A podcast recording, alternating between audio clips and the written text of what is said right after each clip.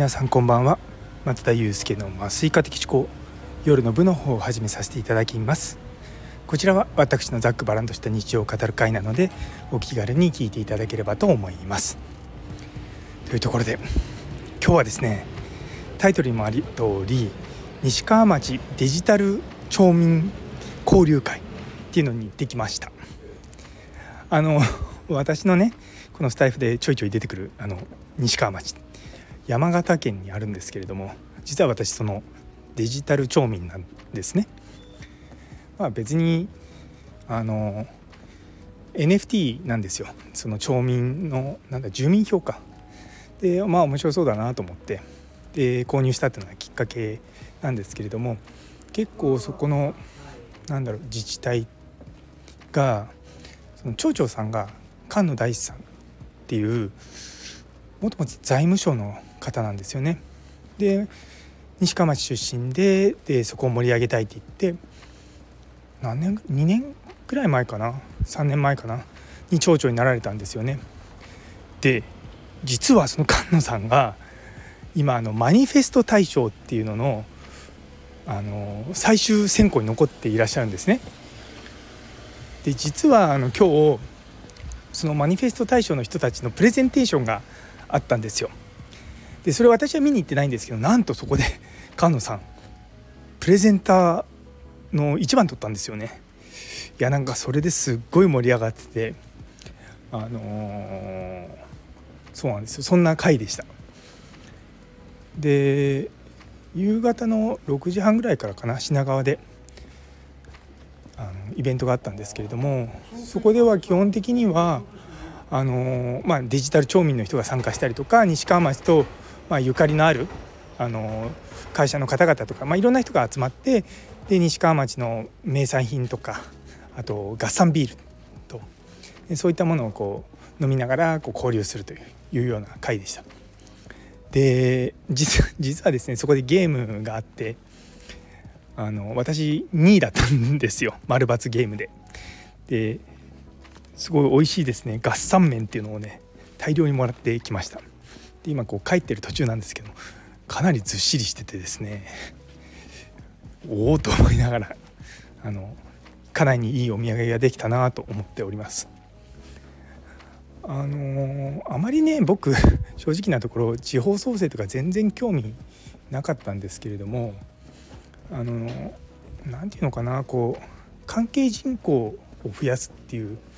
のとかね そのよく地方創生とかに出てくるんですけども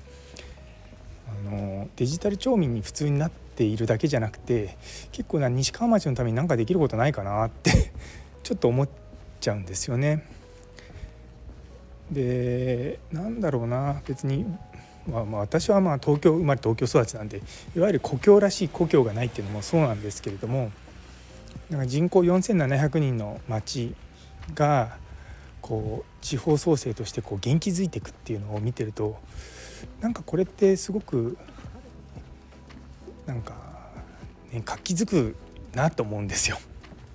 でこの前言った私の麻酔の力で未来を作るっていうところになんかできることないかなって思ってるんですよね。実は西川町ってクリニック一つもないんですよ。あの大体、まあ、田舎って言い方変ですけども大体そういうねあの人口少ないところって大体1軒2軒はクリニックあるんですけどもないんですね。その代わりに西川町町立病院っていうのがあるんですよ。で実際私あの今年の、ね、夏に西川町行ってそこで民宿に泊まった時にそこのおかみさんとこう話しててそうそうそうあの、ね、医療とかどうしてるんですか？みたいな話をしたからやっぱりこうずっとこう同じ先生に見てもらえるわけじゃないしこう入れ替わり立ち替わり来るからなんかねちょっと不安なのよみたいなことを言われたのを覚えてます。確かにそのまあ私なんか都内に住んでるんで、まあ、近くのかかりつけの先生は私のことをもう何年も見てるんですよね。でそういったなんていう関係の医療者っていうのがいないんですよ。じゃあ例えば西川町の人たちが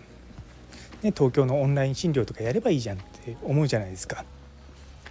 でもそれってある意味その西川町の資本が東京に流れちゃうんですよね。だからそれって地方創生とは違うんですよ。だもちろんその患者さんの医療として、まあ、健康寿命とかねそういったものはもちろん良くなると思うんですけどもごめんなさい重い荷物がですね結構今日はどうすりゃいいんだ。これでいいや。ごめんなさい。そうあの関係人口あごめんなさい。そうそうそう。あの結局そのお金の流れってすごく大事なんですね。でいいものがあるかって言って全部東京とかに一極集中するっていうのがそもそもまあ日本の経済がうまく回らないあの難点の一つでやはり地方は地方で経済を回す必要があるんですよ。そうなってきた時になんかその町立病院をハブみたいにしてうまくこうお金もそうですし患者さんの健康もなんかこう維持できるみたいなシステムができたらいいなっていうふうにちょっと妄想してます そう妄想なんですまだで実はあの今日参加したところでシャキメンのヨシミンがいて、まあ、同じねシャキメン仲間ので彼女は看護師なんですよねでしかも彼女は公衆衛生とかやってて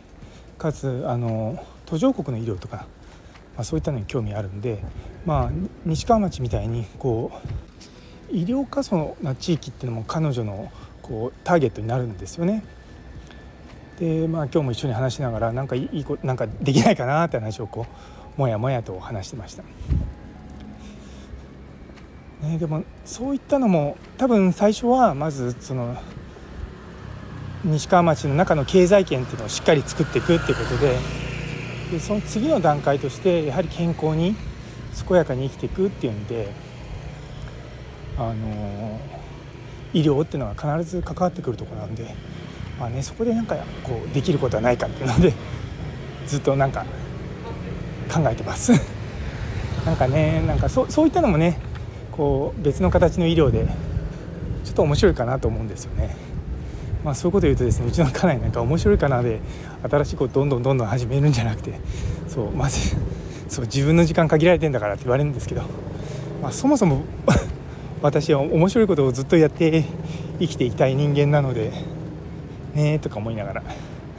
まあまあ片隅に置きながらちょっとずつ進めていこうかなと思っております。というところで、えー、最後まで聞いてくださってありがとうございます。今日という一日が皆様にとって素敵な一日になりますようにそれではまた明日